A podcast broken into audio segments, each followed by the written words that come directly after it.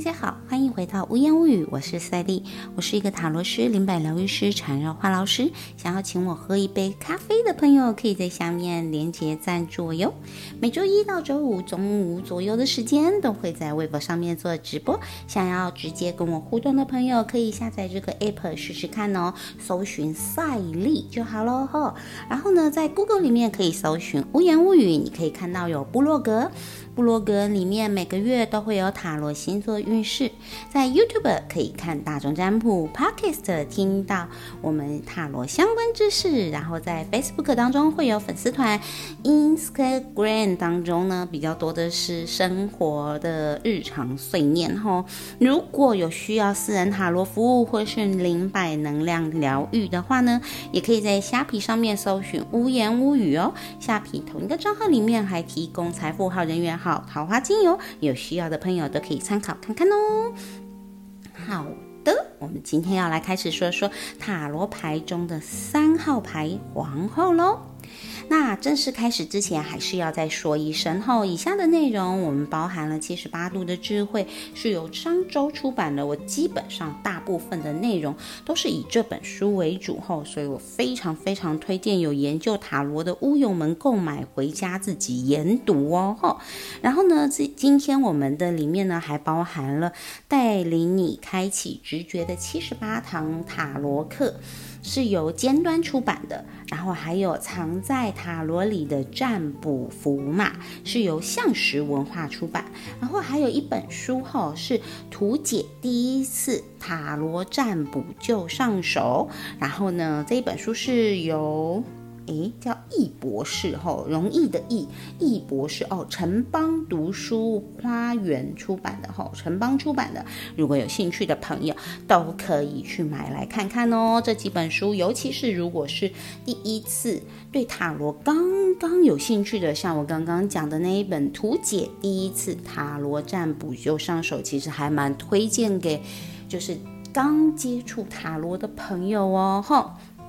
好的，然后因为我也会讲解图面的关系，所以呢也是非常建议可以买一副莱德韦特塔罗牌，或者是上网去搜寻莱德韦特韦特塔罗牌的三号牌皇后，看着听解说会比较容易理解哟。好，好的，接下来我们要开始内容喽。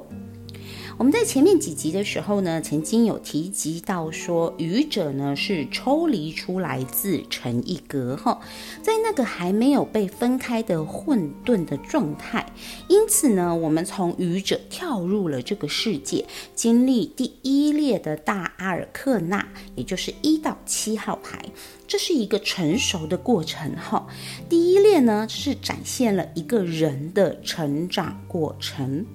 从魔法师和女祭司，然后为整副牌奠定下了一些原则，在对立的两端移动，是物质世界的基本节奏哟。但是在自然界里面呢，其实没有任何的东西是绝对性的存在，也就是它没有所谓绝对的好，也没有绝对的坏。当我们从魔法师和女祭司的原则移动到皇后的时候呢，我们就会看到两个对立的事物呢，在自然界当中会混合在一起，创造出我们所知道物质宇宙的实相。哈，然后在第一列当中，呃，这个在我们前面几集，在第几集的时候我忘了耶，忘记是在第几集里面有讲到，一到七号牌是第一列哈，第一列当中呢，皇后。皇帝和教皇是最中间的三张牌，这三张牌我们可以视它为一组牌，它们展现的自然、社会与宗教，同时也代表着母亲、父亲和教育。皇后象征着底层的实相，而皇帝和教皇则象征着我们人类的建构。吼。那在第一列的最后两张牌，恋人和战车呢，则表示着爱与悲伤，然后还有臣服与意志。后，然后在走到最后两张牌之前呢，我们的人格其实都停留在父母和社会的阶段。如果有人在这个时期，就是我们准备要走到恋人这个时期，然后没有办法做出切割的人呢，其实是无法体验完整的人生的。所以，对很多人而言，大多的时候，我们会在青春期左右趋向成熟的时候，在想法上、习惯上，或者是服装上面去反叛父母。哈，主要就是为了要跟父母进行切割的方式，因为准备要进入恋人嘛。所以呢，如果没有办法成功切割的人，就无法真正体会到恋人的爱。以及战车的意志状态哦，然后这大概也是我们在社会当中有的时候会看到许许多多的妈宝。好，我们对于这些事情都先不评价哈，然后我们回来讲。个人性的发展呢，其实只是成长的一个部分。每个人呢，其实都还是要找到自己的个人目标和成就。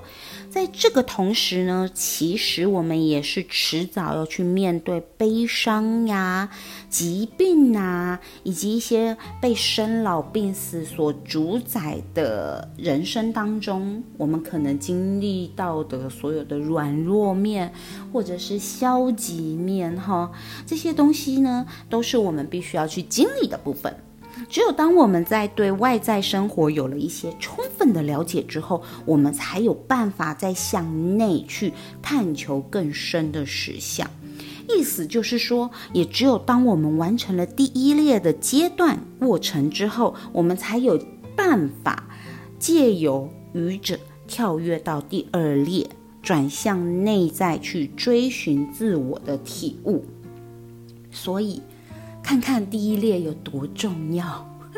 第一列，我们一定要完整的经历了以后，我们才有办法，真的就是所有的外界你都已经充分了解了，你才有办法开始去追寻你的内在哦。哈，所以呢，我们第一列，尤其中间这三张牌，这一组牌是有多重要呢？那我们现在就要来看第。第一张 这一组的第一张牌皇后牌了哈，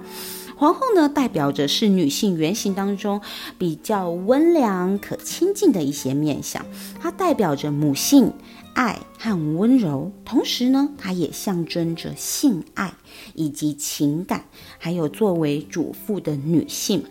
母性和性爱其实都是衍生自生命当中最基本、最基本的一种情感，哈，是一种激情，它不会透过你的思想或是理性或是逻辑在做的一些行为哦。女祭司呢，代表的是女性原型当中精神的那一面，而皇后呢，则是代表着纯粹的情感面。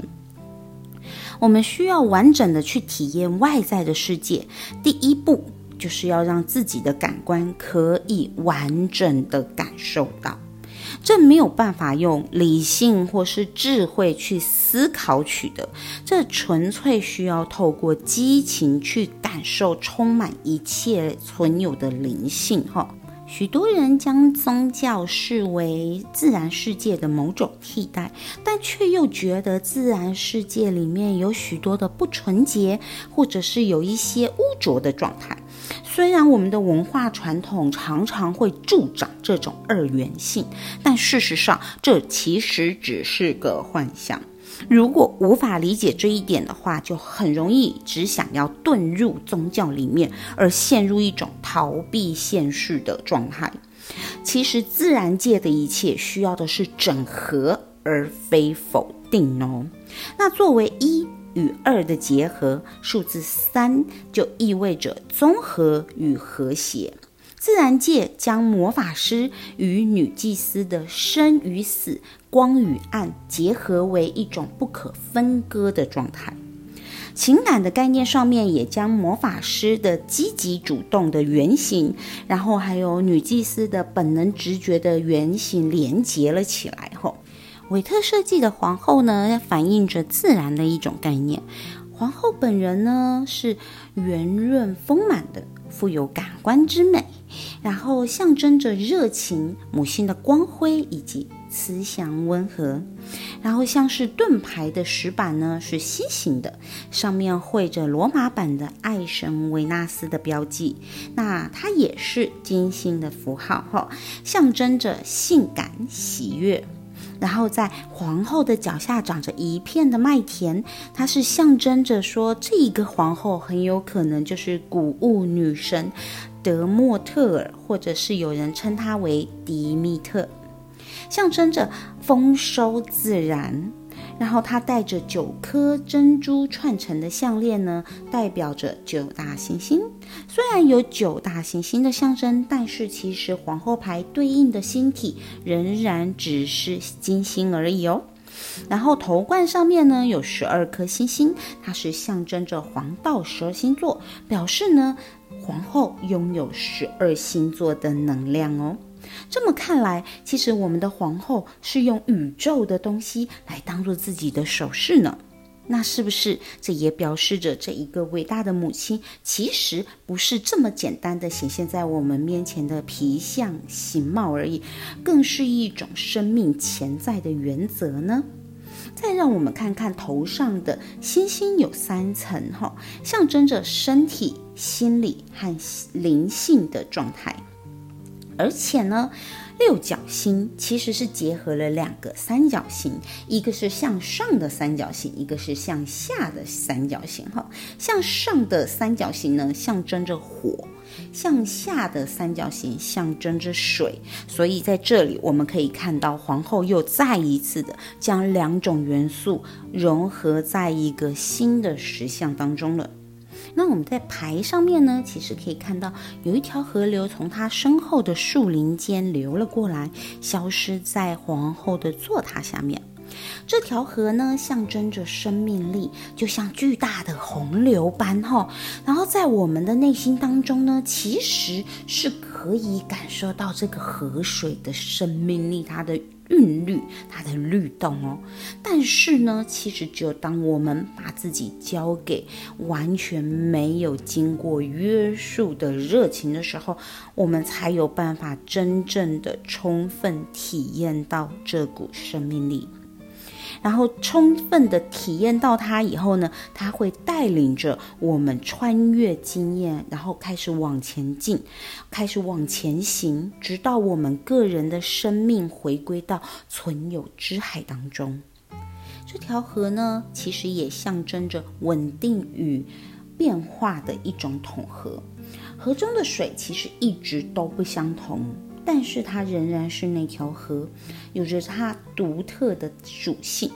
就像我们人类，其实每天都在改变，有些细胞会死去，新的细胞取而代之，但是我们依然是我们。由一和二组成的数字三，其实还带出了另一个概念，就是孩子。因为一和二明确的代表着男性与女性，所以孩子就成了自然的产物。但如果说皇后牌象征孩子，它同时也代表着母亲。母性是生命在自然界当中得以延续的基本凭借。所以说，如果在自然界当中没有母性的存在，生命其实很难延续哦。哦，然后由于母亲和孩子的肉体连接是如此的直接，在最强大形式下的母爱，其实就是一种。纯粹的情感，它是一种没有经历、没有经过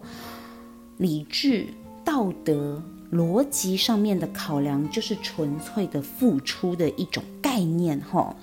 那在占卜的时候呢，皇后牌表示着某种激情的时刻，它是一种没有透过思考、没有透过逻辑、没有透过理性，完全只用情感、感情与享乐的方式来对待生命。这是一种激情，属于情欲或者是母性，不论是哪一种。都会被深刻的体验。好，它如果只要在合适的状况下面呢，就可以带来极大的满足。如果它放在一个错误的情景当中呢，也就是说，他必须要有理性，必须要有逻辑来分析思考的状况下的话呢，那么皇后牌可能就表示着是一种顽固的情绪化态度，他可能会去拒绝考虑事实，也可能暗示着另一个问题。也就是说，当需要克制的时候呢，皇后牌的出现表示无法克制，它是甚至会展现出一种自我沉溺的一种享乐。不过大多数的时候呢，都是指透过情感所获得的满足，或者是某种领悟。哈，